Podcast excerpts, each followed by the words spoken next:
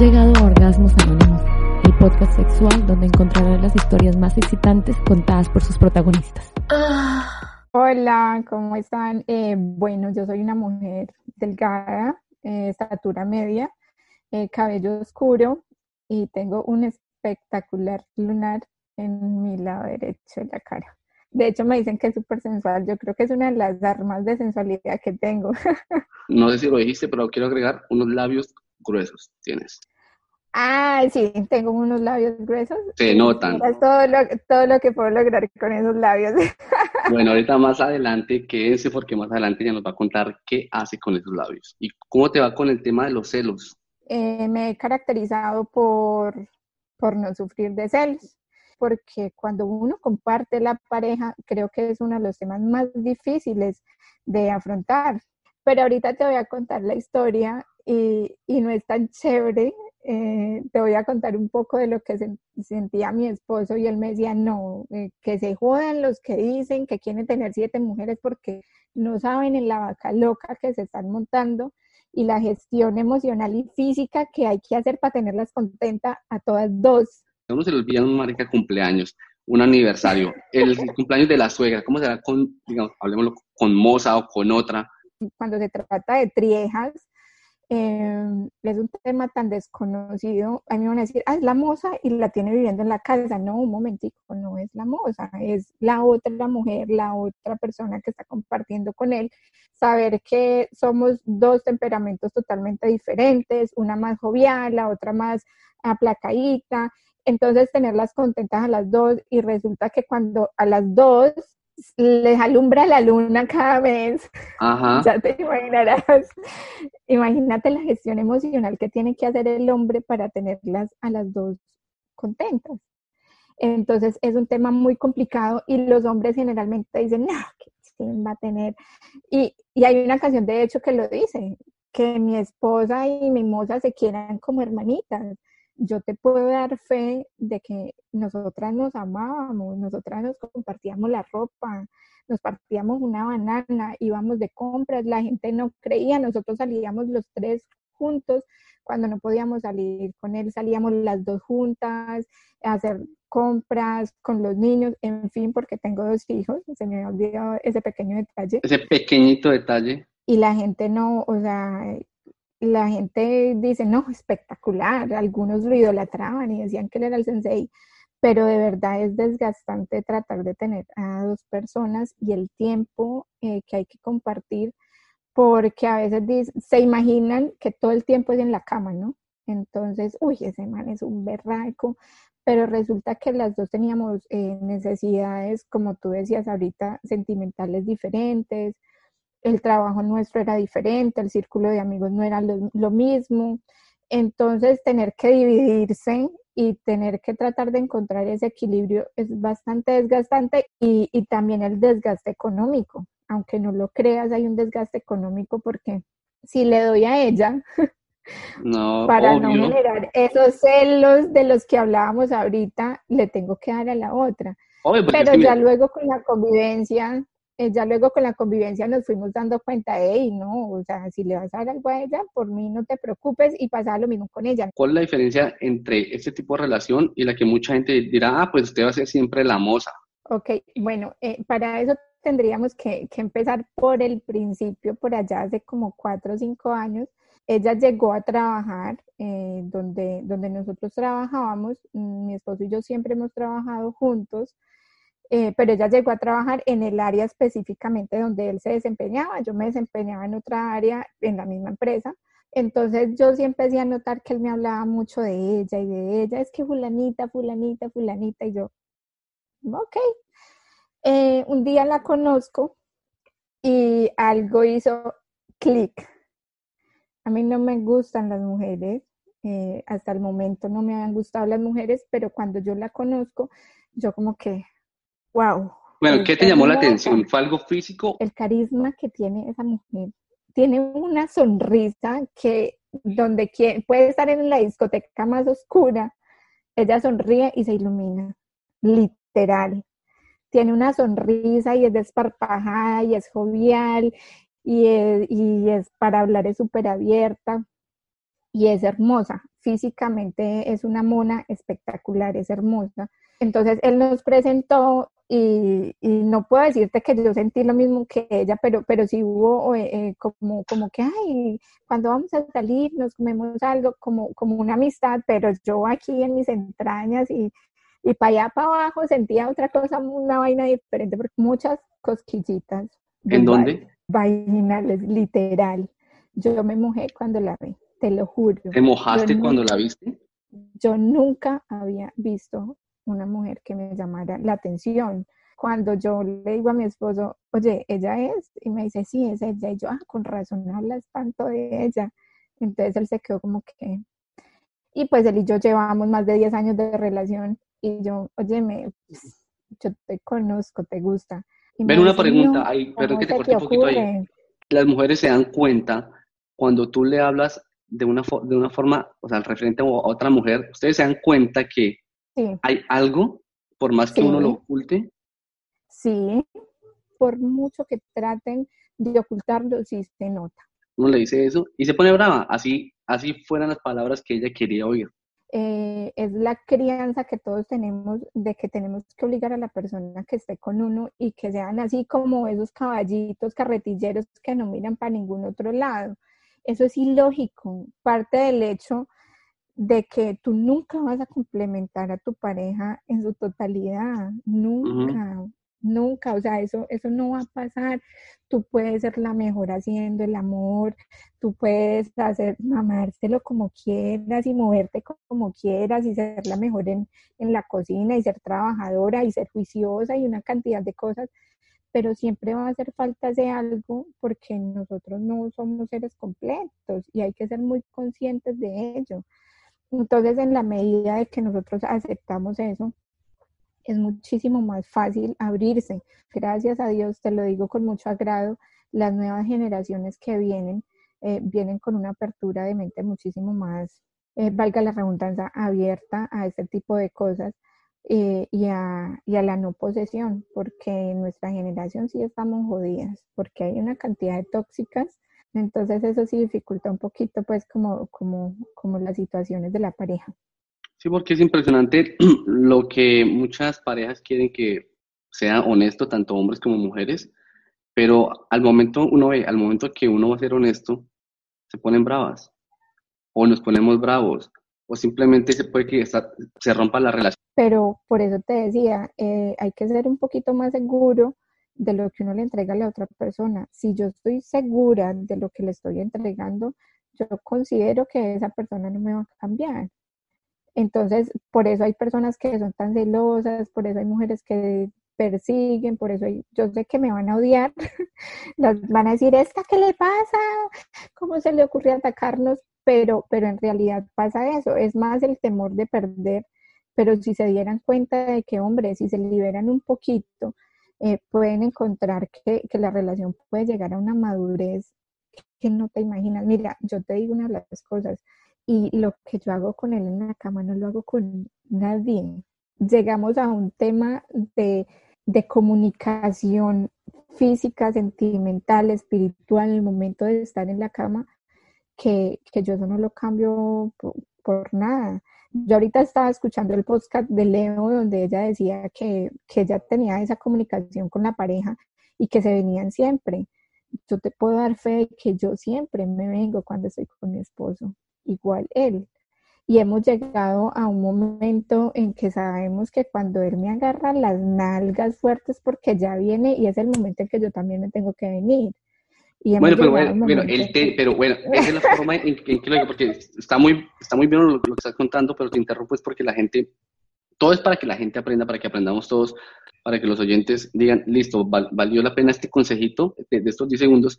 Ahí es bueno dar, porque yo lo hago también, dar una señal cuando uno ya está a punto, o que la mujer le dé a uno la señal cuando ya está a punto, ¿verdad? Porque sabemos que para, yo creería que más que todo para los hombres es más fácil el saber que la mujer nos da la señal de que ya está a punto y rápido uno se cuadra en el, deja de pensar en la abuela fea, o, perdón, no la abuela fea, sino en los comentarios, en, en, otra abuela de otro país por allá, y, empieza a pensar en la, en que en... Estoy regalando 10 dólares a un fiel oyente del podcast. Lo único que tienes que hacer si quieres ganar es escuchar este episodio de principio a fin, luego ir a mi grupo de Discord y responder una pregunta que va a ser publicada a las 8 de la noche.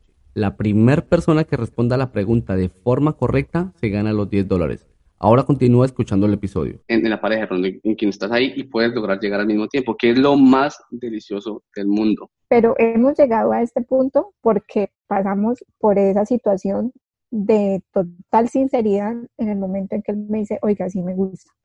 Entonces, Correcto, pero entonces volvamos a, volvamos a, ese punto, porque yo te corté ahí y nos, nos desviamos para otro lado. Volvamos al punto en el que tú le dices a él, usted le gusta, como que algo así como que tiene la conversación respecto a, esta otra rubia paisa.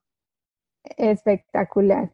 Bueno, mira, ella, eh, entonces estábamos ahí, nos encontramos los tres, em, yo le dije, sí, te pillé, entonces él sabe que yo soy súper fresca, pero yo nunca lo había enfrentado así porque yo nunca había visto lo que estaba viendo en ese momento con él.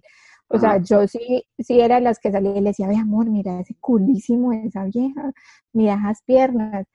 Y él obviamente, wow, sí, pero nunca había visto cómo le brillaban los ojitos, él le hacía el huequito aquí de picardía. Entonces, mm, yo le dije, ¿te gusta? Entonces él, no, ¿cómo se te ocurre? la negación. Y yo, ay, por Dios, me va a venir a mí. Yo, ok, listo, no pasa nada. Eso fue un sábado. Seguimos interactuando como era de la misma empresa, entonces empezamos a salir, que vamos a rumbear. Entonces llega un pequeño detalle. A mí me encanta rumbear, yo me bailo hasta el himno nacional. Mi esposo no baila. Ella le encantaba bailar y el berraco resultó bailando. Entonces estábamos ahí y yo le, hombre, me vas a seguir negando. Y él no es el más bailador del mundo, no. Entonces salgo a bailar con él y yo le, oye, lo disfrutas de una manera, pero yo así con una sonrisa sarcástica y que me moría de la risa porque yo lo quería llevar al extremo y que me dijera, sí, me gusta. Entonces él era, no, lo trabajaba. Estabas manipulando y el pobre ni se daba cuenta. Pero es que yo quería que lo aceptara, o sea, no había rollo, yo quería que lo aceptara y ella es muy hermosa. Cuando esa noche, esa noche eh, nos fuimos, entonces eh, llegamos a la casa de ellas porque eran como tres que compartían un apartamento. Entonces llevaron una, una, botella de ron y a mí cero tomar, a mí me encanta bailar, a mí me gusta tomar y yo como que, ay no, qué sueño, qué jartera, me voy, chao. Entonces yo no había tomado, yo cogí la moto y yo me fui para la casa que quedaba más o menos a unas siete cuadras, me fui a dormir tranquila. ¿Y lo dejaste relajada. Sí, obvio, él verá qué hacía con el poco vieja allá. Entonces, entonces yo me fui normal cuando al otro día murmuraciones entre las dos compañeras y yo. Entonces lo llamo a él y yo le digo, venga, ¿qué pasó? Nada. ¿Qué pasó? Cuénteme antes de que yo me entere porque ahí sí va a ser peor. Me dice, nada, nada, en serio, te lo juro, no pasó nada. Y yo le dije, ok. Y la, la voy a saludar a ella y ella así como que, como que no me mires, no le oí la cara, como que y yo, ¿eh? Ya por la noche lo siento muy juicioso en la cama y le digo, bueno, me cuentas ya porque no quiero enterarme por otros lados qué fue lo que pasó. Tú sabes que yo soy súper relajada, yo sé que ya te gusta, pasó algo. Casi nos besamos cuando, me estaba, cuando estaba bajando por las escaleras del apartamento ella me estaba llevando porque yo estaba un poco tomado y casi nos besamos y las compañeras vieron. Él te dijo eso. Ah, Ajá, y yo, ah, ok, no hay problema. ¿Cómo que no hay problema? O sea, él sorprendí, yo le, ok, ¿te gusta? Hazlo, dale. ¿Qué? ¿Tú estás loca? ¿De qué me estás hablando? Y yo le... Hasta ese punto él no sabía que tú eras como tan abierta. No, porque era la primera vez que pasaba. Ok. Era la primera vez que yo veía que eso pasaba con él, entonces yo le estaba, ese, era el momento de yo mostrarle que, que no había rollo, que en verdad no era celosa. Llega Semana Santa de ese año y ella se tomó el puente festivo, se fue para donde los papás y él empieza a chatear con ella y me, ahí me confiesa, sí, me hace falta verla y ella empieza a contestarle los mensajes pero diciéndole que por favor yo no me fuera a dar cuenta. y yo estaba, yo estaba todo el tiempo ahí con él, inclusive yo le decía, ponle tal cosa, ponle tal otra, eso le va a gustar. Bueno, una pregunta, ¿hasta ahí tú ya habías estado, habías tenido sexo con una mujer? No, nunca. Ok, listo. Ok, entonces continúa. Nunca. Por eso, por eso te decía ahorita que, que nunca había sentido atracción por una mujer y fue súper curioso que los dos nos fijáramos en una misma mujer. Eso fue lo, más curioso de, de, de, toda la relación, que los dos nos fijáramos al tiempo en una mujer. Y eso fue lo que nos llevó a que tuviéramos la relación que de un trío pasó a ser una trieja, porque son cosas totalmente diferentes. Detalles más, detalles menos, empezaron una relación en la que salían, comían helado, un noviazgo, un prenoviazgo pequeño ahí. ¿Pero había sexo entre ellos? ¿Tenían no, sexo? aún no, aún no. Y entonces ya luego pasaron, eh, salían normal, cero estrés, yo me quedaba en la casa. Entonces ellos salían y empezaron a compartir. Eh, hubo un momento en que ya la primera relación la tuvieron ellos dos. Lo que sí le dije a él era que me tenía que contar todo con detalle, qué habían hecho, qué no habían hecho, porque me moría de la intriga más que cualquier otra cosa era como la intriga. ¿Y no le pediste que te dejara ver? No, ella es mucho más joven que nosotros, de pronto se guardaba mucho eso para ella.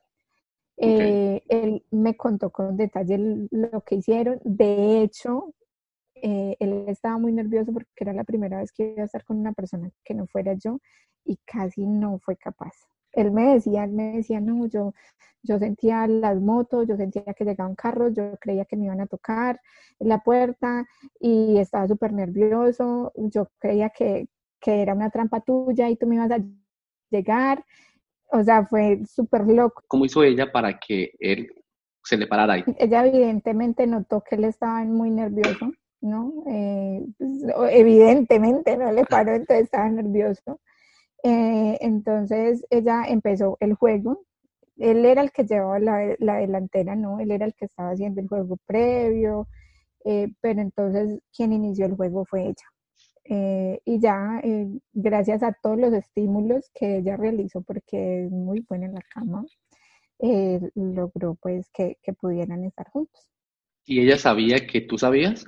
Sí, en ese punto sí, ella ya sabía que yo sabía, eh, de hecho, yo en una ocasión la confronté y le dije, mira, no hay, no hay rollo con esto, yo cero celosa, por el contrario, yo considero que a veces no le puedo dedicar el tiempo que él requiere, eh, hay cosas que no ha vivido y merece vivirlas porque él es un gran ser humano y, y él es tan espectacular porque es un gran hombre, no es porque sea mi esposo, pero es un gran hombre, que le alcanza para darnos amor a las dos, entonces si él se fijó en ti durante todo ese tiempo que él y yo llevamos, debe ser porque debes tener algo muy bueno. Y si él se fijó en ti por eso, adelante. O sea, conmigo no hay ningún inconveniente, dale. Simplemente lo único que sí te pido es mucho respeto por los niños, porque inicialmente los niños no sabían. Ya luego sí, sí les contamos, eh, pero, pero eso sí, queríamos muchísimo respeto por los niños. De resto, mm, podían salir si querían, no pasaba nada. Eh, pero cuando la gente los empieza a ver juntos y que a mí me conocían bastante, empezaron como que, pero ya luego nos veían juntas las dos y como que, ¿qué pasa aquí? O sea, ella sale con él. No, ya ahí dirían, este, no, la gente empieza a pensar, es, este man es mucho, es mucho mago, este man. Porque la gente pues piensa que no, las dos no, se enteran, no saben. Porque ha pasado muchísimo. A muchas. Eh, aquí, en, los, en, los, comentarios me llegan muchos mensajes de, ese tipo, por ejemplo. Estoy regalando 10 dólares a un fiel oyente del podcast. Lo único que tienes que hacer si quieres ganar es escuchar este episodio de principio a fin. Luego ir a mi grupo de Discord y responder una pregunta que va a ser publicada a las 8 de la noche. La primera persona que responda la pregunta de forma correcta se gana los 10 dólares. Ahora continúa escuchando el episodio. Que este, em, así marica me puso los cachos con mi mejor amiga, que no sé qué vaina. Y obviamente las ven las dos y piensan que, ¿qué pasó ahí? Pues en el caso, pues en el caso de las personas que me conocían, que ya con el tiempo ya se enteraron qué era lo que pasaba, ellos creían que él era un mago y nosotras no nos, ni por enteradas y que yo era una pendeja estúpida y ella era una rompiogares, literal.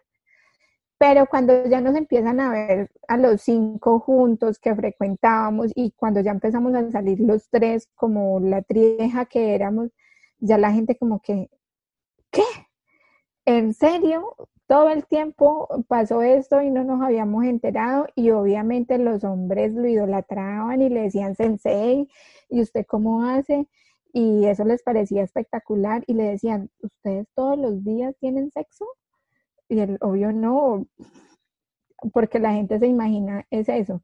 Pero a él le querían armar un altar, porque imagínate que una persona, un conocido, sea capaz de juntar a las dos mujeres bajo el mismo techo, en la misma cama. Y como te digo, el comportamiento que teníamos ella y yo era al inicio de muy amigas y ya luego pues como pareja. bueno, ¿al cuánto, ¿al cuánto tiempo, ¿al cuánto tiempo que ella se acostó con él? ¿Al cuánto tiempo te acostaste tú con ella? Eso fue por fases. Eso fue inicialmente ella tuvo relaciones con él, salían, igual nosotros compartíamos muchas cosas, salíamos a comer juntos, veíamos televisión juntos, pero acercamiento entre nosotras dos, nada. Entonces ahí ella empezó a soltar un poquito al ver que yo relajada. De hecho, eh, llegó un momento en que nuestra casa había una habitación y le dijimos, hey, si quieres vente, eh, deja de pagar arriendo allá, vente para acá, nosotros aquí no te cobramos arrendo, dale. Ella se mudó, eh, entonces ahí empieza eh, que él unas noches estaba con ella, otras noches conmigo y nos empezamos así pues como a rotar. Yo dormía de lo lindo, como si nada, y ellos allá en su fiesta. Ahí las, bueno, ahí las reglas se iban generando en el día a día. No quiere decir que cuando empezó todo dijimos, bueno, la regla número uno, la regla número dos, no. A medida que se iban presentando las situaciones, hey, no me gustó que hicieras tal cosa, por favor no lo vuelvas a hacer, o mira, eh, para que nos evitemos tal problema, hagámoslo así. Y empezamos así como, como en ese sorteo. Cuando ella ya se va a vivir a nuestra casa, eh, dijimos, bueno, están los niños ya aquí, ya esto es otro nivel, ¿cierto? Ella sigue siendo tu novia, pero entonces ojo con las demostraciones de cariño, ojo con las demostraciones de amor. Y eh, por parte mía, también bajaron porque tampoco quería hacerla sentir a ella como que estaba llegando a un lugar y entonces ese lugar era nuestro y ella desplazada. Eh, ella y yo empezamos una amistad donde nos contábamos las cosas, donde, donde empezamos a interactuar muchísimo, como te digo. En algún momento ella llega y me dice, mandemos los niños para donde los tíos y nos quedamos los tres porque hoy quiero que estemos juntos los tres. Ella fue la que lo propuso entonces. Sí, y yo como que, ¿what? Entonces muerta la, risa me va diciendo, pero no sea hijo de puta, no me vaya a dar picos y no me vaya a tocar, no, yo quiero que le esté con las dos, pero usted no me vaya a tocar. Cuando, cuando nosotros estábamos allí, eh, nos pusimos de acuerdo cómo vestirnos, nos pusimos ropa interior roja, de encaje, coincidimos que nos gustaba la misma ropa interior. Entonces dijimos, bueno, vamos a hacerlo así, nos fuimos, compramos velitas, fue todo muy especial, como se merece toda una primera vez. O sea, fue, tratamos de que fuera muy especial para él, porque queríamos complacerlo a él. Cuando él llega y se encuentra con esa imagen en la habitación de las dos mujeres de ensueño, la peli negra y la mona, en ropa mm. interior roja de encaje, con velitas, imagínate. No, este man se volvió loco, me imagino. él no, él no lo podía creer, él entró como en shock cuando, cuando ya empezamos eh, pues el juego, a tocarlo, eh, a hacerle el sexo oral, acariciarlo entre las dos, eh, ya ella llega y me dice, llega ella y le dice, acuéstate, que nosotras te tenemos algo, y yo, como algo, si tú me dijiste que no te tocara, que no, me dijo, no, no me vas a besar, pero solo me vas a tocar los senos y me vas a acariciar, y yo, ah, ok, bueno. Y tú lo, de una, listo. Yo feliz.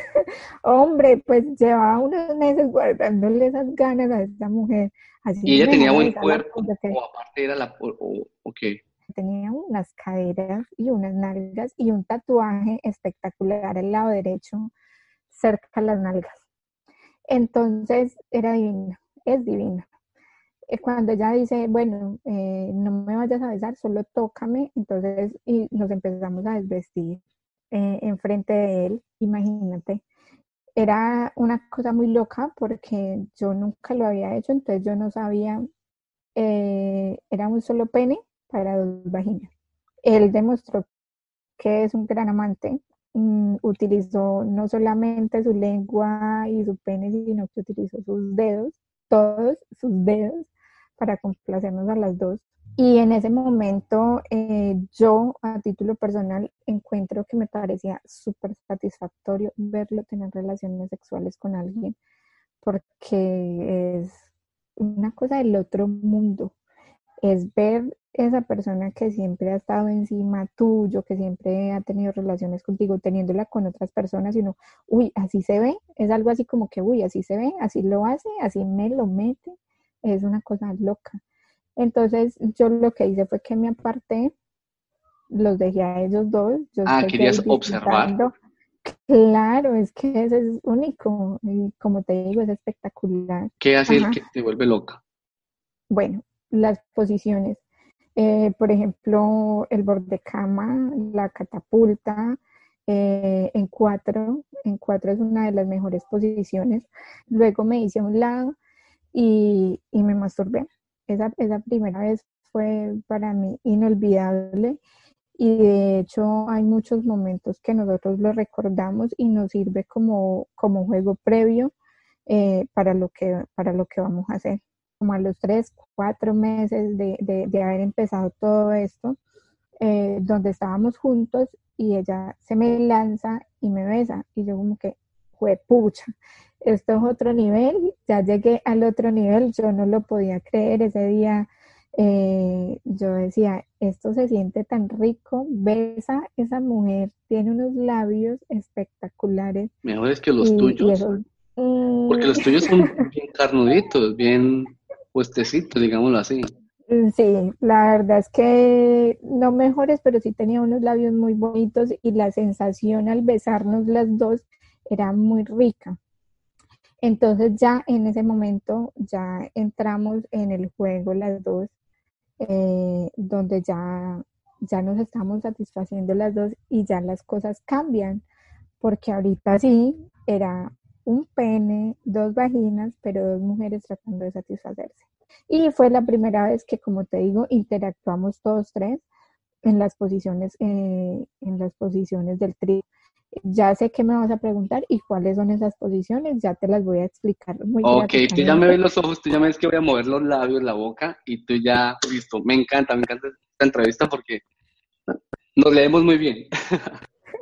bueno, las posiciones, ¿cuáles son? Básicamente, eh, una que nos gustaba a nosotros muchísimo era en cuatro, una de las dos, cualquiera, y la otra está por debajo, besando la que estaba en cuatro, chupando sus senos, ¿cierto?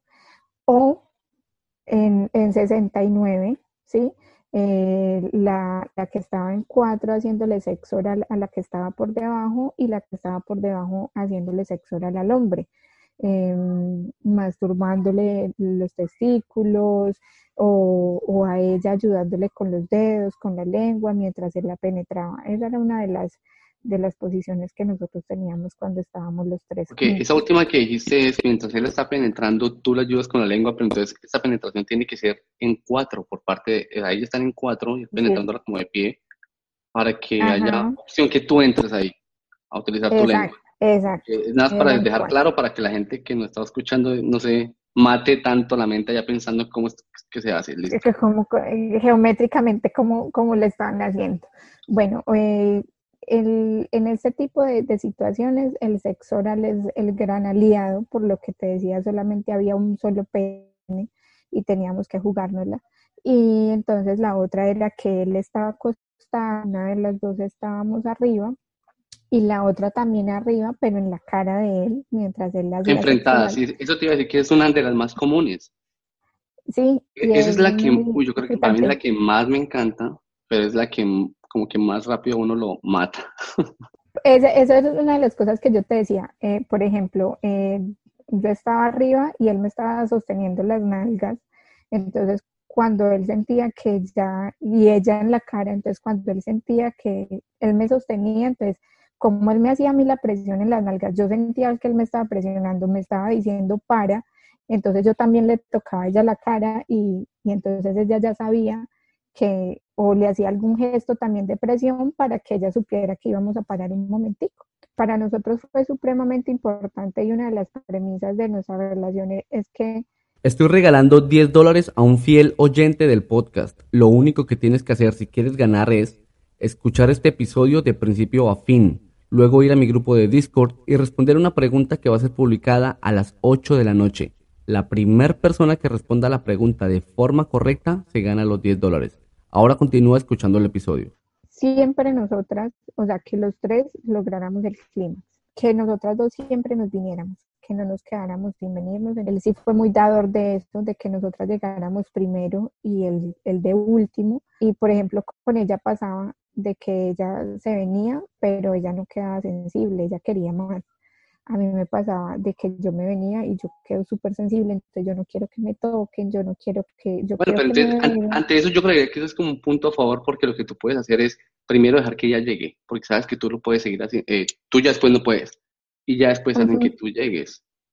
Exacto, e, esa era la dinámica, exacto, llegamos a conocernos tanto en esa dinámica que ya nos empezábamos a, turnar, pero sin necesidad de decir, sigues tú, no, o sea, ya sabíamos eh, en, esa sincronía de, cómo hacerlo y ya nos conocíamos también que ya sabíamos quién llegaba y cómo llegaba mejor. Entonces, así fue eh, nuestra primera noche de trío, ¿cierto? Y ya ahí empezamos a, empezamos a ver, oiga, estamos conviviendo juntos, empezábamos a hablar y, nos gustaban muchas cosas, teníamos planes, teníamos mm, cosas en común y ya dijimos, oiga, oficialicemos.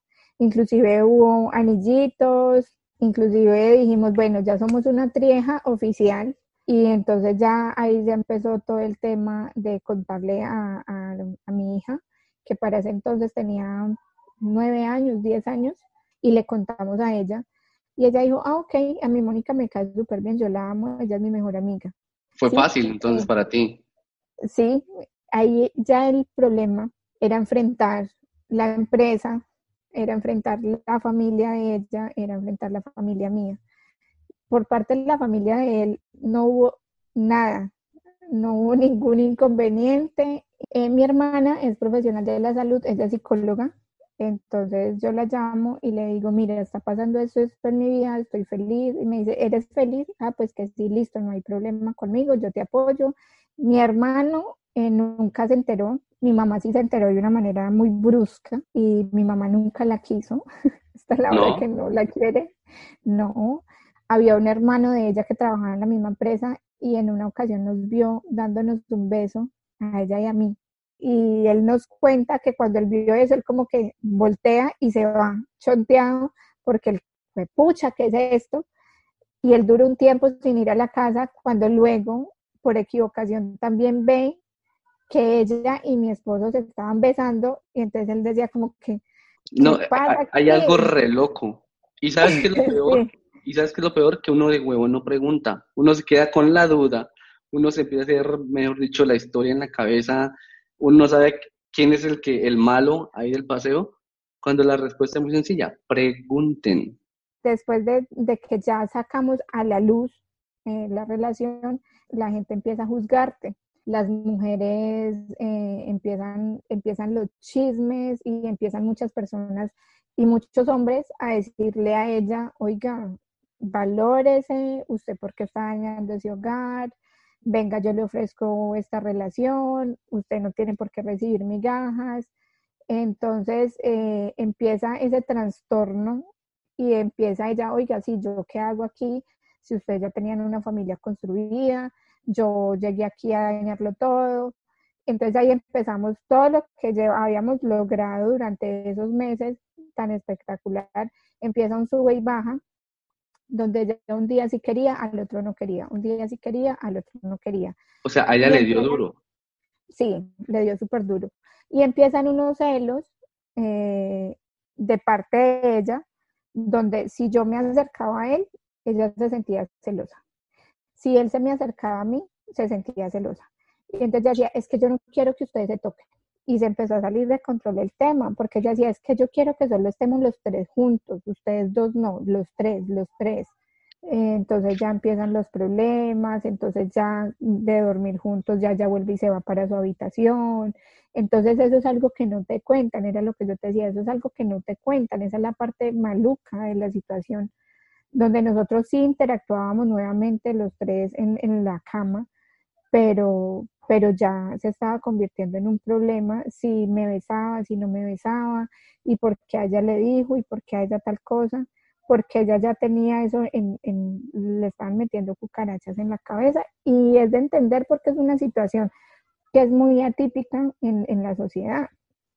Entonces, eh, ahí es donde, donde empezaron todos los inconvenientes y duramos aproximadamente como un año, sí, no, sí, no, cediendo, cediendo. Eh, Pero fue arte igual lo que duraron, o sea, intentaron mantener la relación viva por mucho tiempo. Nosotros duramos dos años un año donde nadie supo y al siguiente, cuando llevábamos un año, dijimos que ya era hora de que todo el mundo lo supiera, pues porque un año, imagínate, nosotros dijimos ya, logramos sostener la relación un año, pero ese fue la causa, que todo el mundo se enterara. Ella, eh, ah. en su afán de muchísimas cosas, eh, entonces empiezan los inconvenientes y empiezan las infidelidades y llegamos a un punto de que ella nos mentía y nosotros la cogíamos en la mentira, pero ella nos armaba un show y le creíamos. Sí, pero entonces ya llega un momento eh, donde él reacciona y me dice, no más, yo no quiero verte llorando, hasta aquí llegamos, rompimos con la relación. Te puedo decir que la que más sufrió de despecho fui yo.